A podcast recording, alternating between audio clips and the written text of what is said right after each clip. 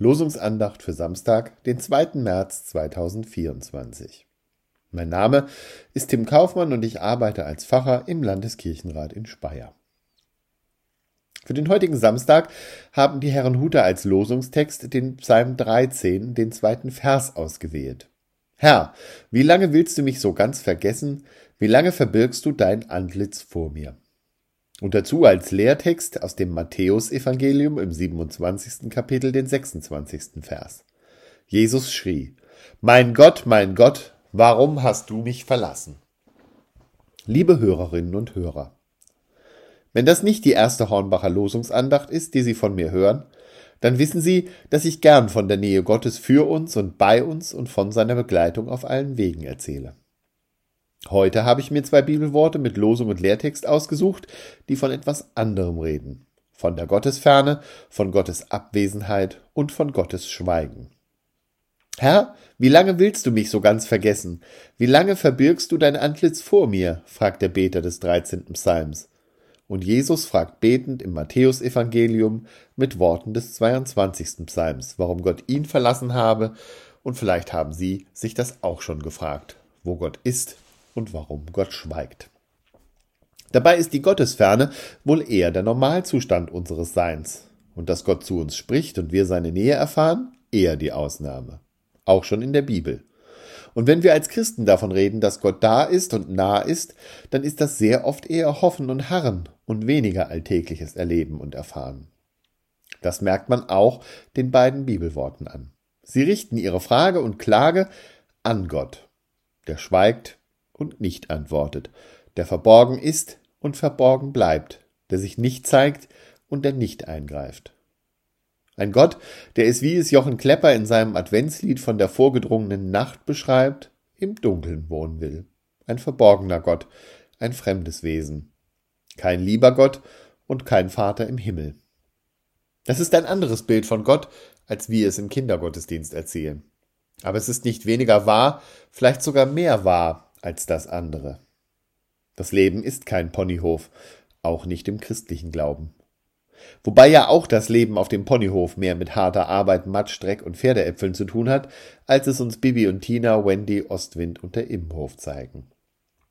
Das christliches Leben ist nicht ein heiteres Dahinreiten auf grünen Auen am frischen Wasser wie im Pferdefilm, sondern führt uns eben auch durch finstere Täler und ins Angesicht unserer Feinde. Nun denken Sie vielleicht, ich sei im Psalm verrutscht. Es gehe doch um den 22. Psalm und um die Frage, mein Gott, mein Gott, warum hast du mich verlassen? Und nicht um den 23. Psalm vom guten Hirten, der immer bei uns ist und mit uns geht. Und um Pferdefilme gehe es auch nicht. Schließlich ist die Gottesferne ein ernstes Thema und nichts, das man so einfach vom Tisch wischen kann. Und Sie haben recht. Also nicht auf das verrutschen im Psalm.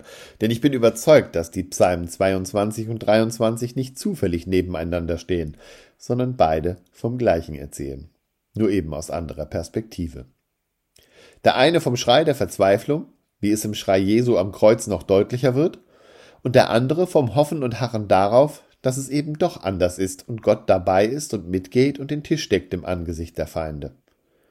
Aber wir können uns sicher sein, auch der Beter des 23. Psalms weiß, wie es im finsteren Tal der Gottesferne aussieht und wie die Feinde aussehen, die sich im 22. Psalm zusammengerottet haben und vor denen der Beter im 23. Psalm am gedeckten Tisch sitzt. Recht haben sie aber damit, dass die Gottesferne ein ernstes Thema ist und ganz und gar nichts mit Pferdefilmen und ähnlichem zu tun hat. Aber genau deshalb werde ich darüber schweigen. Denn für das, was im Tal der Gottesferne passiert, sind Worte meist zu schwach. All die Fragen von wo war Gott, als dies und jenes passiert ist, all diese Theodizee-Fragen nach der Gerechtigkeit Gottes angesichts des Leids in der Welt, verlocken uns zu sehr dazu, Antworten zu geben und schnelle Lösungen zu finden, wo Gott gewesen sein könnte und wo der Sinn des Leids liegen könnte. Dabei ist die eigentliche Provokation der Gottesferne, dass es vielleicht keinen Sinn gibt und keinen Sinn macht, dass nicht hinter allem ein Sinn und ein Ziel steht, sondern dass am Ende alles sinnlos ist, dass der Ruf nach Gott ins Leere geht und unsere Gebete nur bis zur Zimmerdecke reichen, dass niemand da ist, da war und da sein wird, außer uns. Dass wir die einzigen sind, die die Welt in Händen halten und nicht er, the whole world in his hands, hat. Dass wir nicht, nicht tiefer fallen können als in Gottes Hand, sondern dass wir in ein endloses Nichts fallen. Das ist die Provokation der Gottesferne.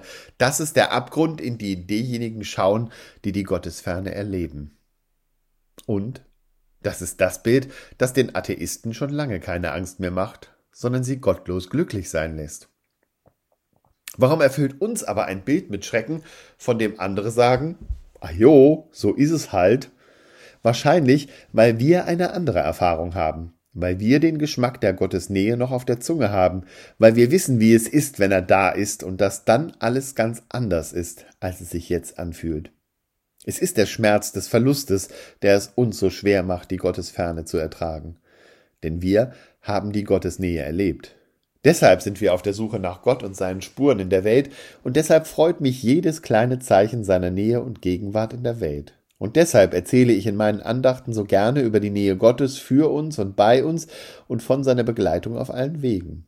Und auch wenn ich nicht weiß, wie lange Gott mich so ganz vergessen will und wie lange er sein Antlitz vor mir verbirgt, oder warum er uns und den Beter des 22. Psalms und Jesus am Kreuz verlassen zu haben scheint, so möchte ich doch daran festhalten und darauf hoffen, dass Gott da ist und sein Friede immer noch höher ist als all unsere Vernunft und uns und unsere Herzen und Sinne in dem Christus Jesus bewahrt, der auch diese schreckliche Erfahrung der Gottesferne machen musste.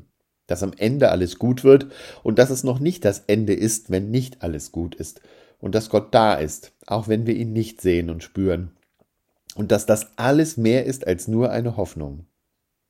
Ich werde heute auf jeden Fall intensiver als sonst nach seinen Spuren in der Welt suchen. Sie auch? Vielleicht finden wir welche. Amen.